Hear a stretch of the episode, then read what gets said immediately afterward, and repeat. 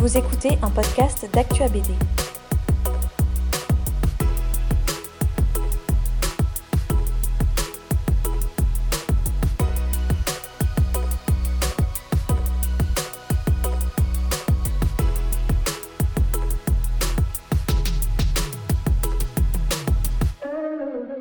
Qui est Dodonice ben, C'est moi. Euh, je suis né à Bucarest en 1964, mais je vis depuis l'âge de 7 ans à Craiova, une ville dans le sud de la Roumanie. Et comme Obélix est tombé dans la marmite avec la potion magique, moi je suis tombé dans la bande dessinée de tout petit, grâce à la revue communiste, mais je l'ai su après, Pif Gadget. Toute ma génération a lu Pif Gadget. Mais quand on est devenu adolescent, eux, ils ont abandonné la lecture des bandes dessinées. Ils lisaient de la science-fiction, de l'aventure, tout ça. Moi, j'ai continué à lire de la bande dessinée parce que j'ai eu une chance extraordinaire de trouver à l'université de Craiova, où j'ai fait mes études, une lectorat français, c'est-à-dire une bibliothèque avec des milliers et des milliers de livres et de bandes dessinées français tenus par une Française. Et là, j'ai découvert qu'à part Pif Gadget, il y a d'autres bandes dessinées qui venaient de l'écurie Tintin, de l'écurie Spirou, euh, de la bande dessinée adulte. J'ai découvert, et ça tombait bien parce que j'avais 20 ans, 21 ans. C'est comme ça que j'ai beaucoup appris sur la BD euh, franco-belge, si on peut dire comme ça. Et puis, j'ai commencé à travailler, je me suis éloigné de, de, de l'université français euh, c'était au temps des communistes, ça. dans les années 80. Déjà, les communistes ont commencé à se durcir. C'était très, très, très difficile. Heureusement, heureusement que quelques années après, euh, le communisme est tombé. Le régime communiste est tombé. Nous, on, tous nos rêves, on pensait qu'on va pouvoir les réaliser. Et alors, on, on, avait appris dans les revues que je lisais à l'électorat français qu'il existe un festival de bande dessinée à Angoulême.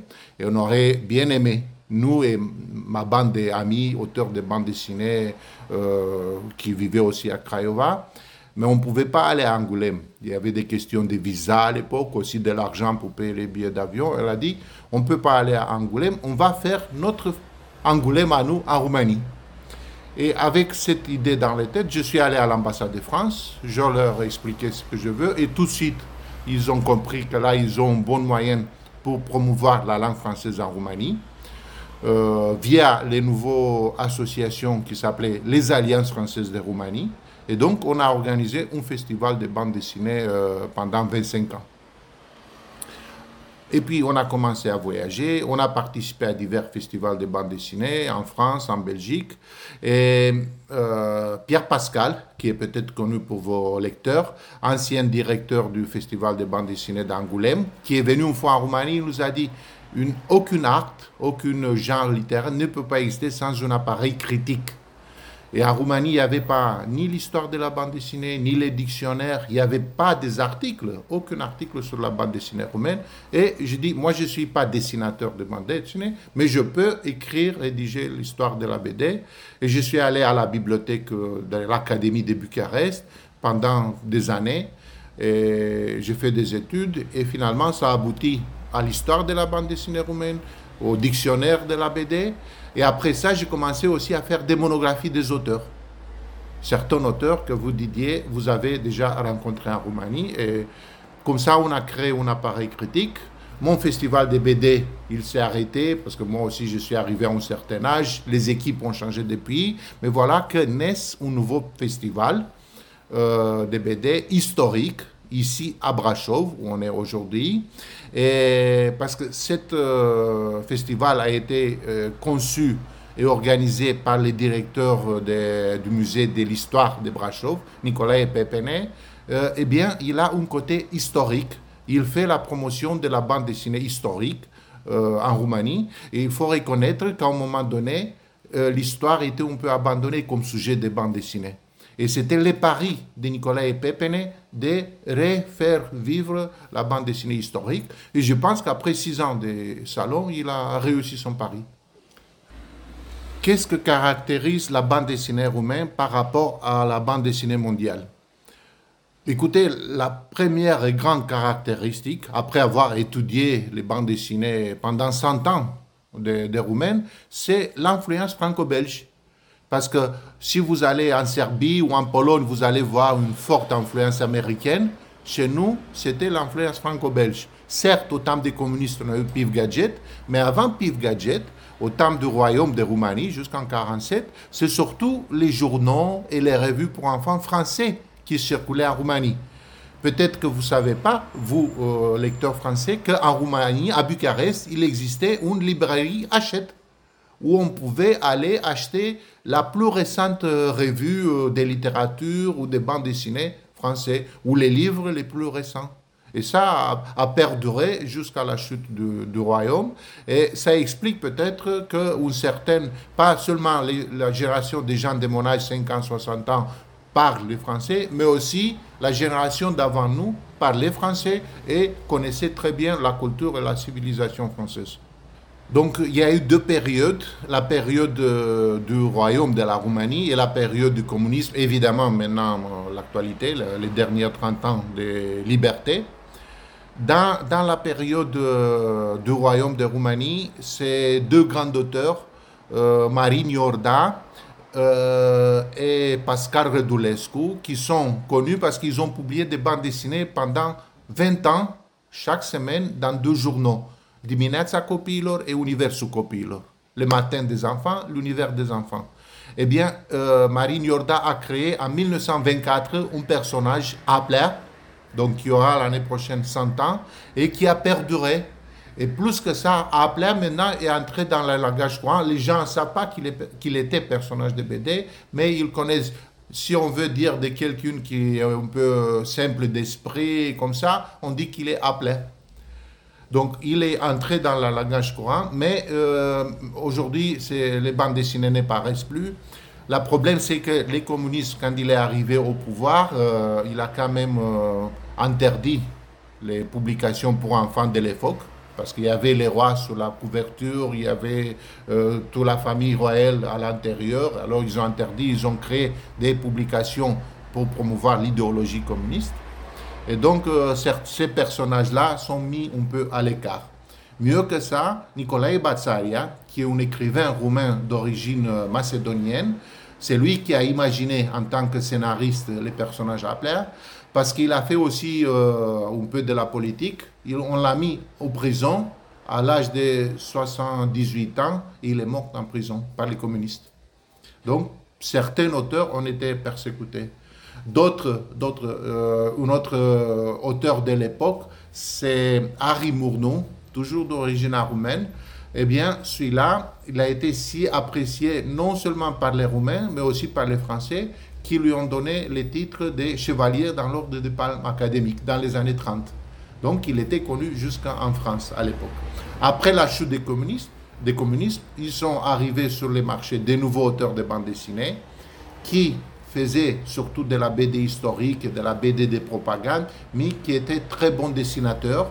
Et au moment de la libération du communisme, les années 60-70, là, ils ont donné les mieux d'eux, parce qu'aussi les scénaristes les permettaient de faire des, belles histoires avec euh, des enfants heureux, avec euh, des, animaux, avec des, personnages anthropomorphes, et où, il y avait moins d'idéologie. Parmi ces personnages, c'est Manu, le doyen d'âge de la BD roumaine. Il a 95 ans cette année et il a été publié jusqu'en France. Ensuite, il y a Livia Rousse, qui malheureusement est décédée à 90 ans. Elle aussi a créé des personnages anthropomorphes superbes. On a fait même des dessins animés avec ces personnages. Elle aussi, parce qu'on a traduit euh, des albums de bandes dessinées euh, en euh, anglais, en espagnol, en Allemagne. On a exporté ces albums. J'ai eu le grand plaisir de rencontrer une auteure française, Kurt Riedel, qui quand il a vu les planches de Livia Rousse, il a su identifier ça, c'est Livia Rousse, à une exposition Angoulême. Il avait un album dès son enfance dessiné par Livia Rose, publié en, anglais, mais lui, il avait dans sa bibliothèque, il a reconnu. D'autres auteurs de bandes dessinées plus jeunes sont euh, actuellement Valentin Tanassé, euh, qui est peintre officiel de l'armée, mais qui a fait beaucoup de bandes dessinées dans les années 80. Et surtout, un auteur qui est très connu en France, surtout ces derniers temps, c'est Mircea Arapu. Mircea Arapu est parti en 1900 98 à Paris pour travailler à la rédaction PIF Gadget. Il voulait absolument, il avait connu PIF dès son plus bas âge, 5 ans, 4 ans, quelque chose comme ça, et il rêvait à un moment donné, il a dessiné pendant 20 ans, et il rêvait à publier euh, dans les pages de PIF Gadget. Il a quitté la Roumanie, il est allé à Paris, où il vit depuis 40 ans, et il a eu la chance de travailler et de publier dans les trois éditions différentes des, revues PIF Gadget. Et maintenant, voilà, il est de nouveau publié dans, PIF Le Mag. Et mieux que ça, comme c'était cette année l'anniversaire des 75 ans euh, des PIF, du personnage, la Poste française a émis un timbre avec euh, les personnages PIF. Et il y a un concours où ont participé plusieurs auteurs de bande dessinée. Et c'est lui qui a gagné les concours. Et c'est le, Roumain euh, qui a dessiné les, les, timbres PIF imprimés en 7, 700 000 exemplaires. C'est quand même un exploit. Si on pose la question comment PIF est arrivé à s'ancrer euh, dans l'imagination, dans la conscience euh, des deux générations de lecteurs roumains, euh, il faut dire, il faut absolument dire que longtemps, pendant 40 ans de communisme, PIF Gadget a été la seule revue de bande dessinée occidentale qui venait à Roumanie. Mieux que ça, c'était la seule revue de bande dessinée. Hein. Il n'y avait, avait pas de revues russes qui venaient en Roumanie, il n'y avait pas de revues tchèques ou serbes. La Serbie est connue pour avoir plein de bandes dessinées, non, c'est PIF. Pourquoi je l'ai dévolu spécial pour, euh, euh, pour votre auditeur? Euh, Parce que le Parti communiste français a entretenu des relations privilégiées avec le Parti communiste roumain. Il faut savoir que dans les, années, au temps de guerre, au temps des maquis français, il y avait beaucoup de Roumains, surtout d'origine juive, euh, membres du Parti communiste, qui ont euh, lutté dans les maquis contre les nazis. Eh bien, ça a tissu des liaisons et c'était très bien parce que comme ça, nous les Roumains, on a pu avoir la revue PIF Gadget. À un moment donné, euh, un, ancien rédacteur en chef de PIF Gadget, Claude Gendreau, que vos lecteurs connaissent certainement, m'a dit que lui, il savait qu'il y avait 15 000 exemplaires de PIF qui arrivait chaque semaine en Roumanie. C'est quand même un exploit. J'ai demandé à mes correspondants en Bulgarie, en Hongrie, en Pologne. Il y avait PIF, mais pas dans une tirage si grande. Et ils ne les trouvaient pas dans les kiosques comme nous. Nous, on pouvait trouver de la kiosque, dans les kiosques. Il faut savoir aussi que euh, il y avait cette liaison sentimentale, mais il y avait aussi une liaison commerciale entre les partis communistes français et euh, l'État roumain. Parce que euh, ils donnaient pas, les partis communistes français donnaient pas la, revue. Et nous, les Roumains, l'État roumain n'avait pas vraiment les devises pour payer ce, grand nombre de revues. Alors, ils ont trouvé cette technique de barter, d'échange. Un certain nombre de revues euh, étaient imprimées en Roumanie. Et surtout, euh, la revue Raran, que tout le monde connaît, était imprimée en Roumanie. Et en échange, une partie du tirage restait en Roumanie était diffusée dans les kiosques. Ce qui est extraordinaire, parce que comme je vous ai dit, PIF est connu et aimé aussi en Bulgarie, Hongrie, Pologne, d'autres pays, mais traduit dans leur revue, chez nous, PIF circulait en français. Et ça a permis, vous voyez, moi, je parle français, mais je fais pas les lettres, je fais une heure de français par, euh, euh, semaine quand j'étais au lycée et c'est tout. Mais je parle français parce que j'ai lu beaucoup des, des revues PIF à l'époque et je lis toujours, presque chaque semaine, de la bande dessinée française en français.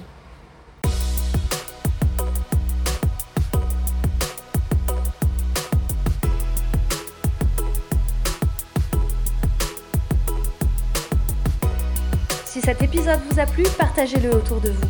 Abonnez-vous au podcast d'ActuaBD pour ne manquer aucun épisode.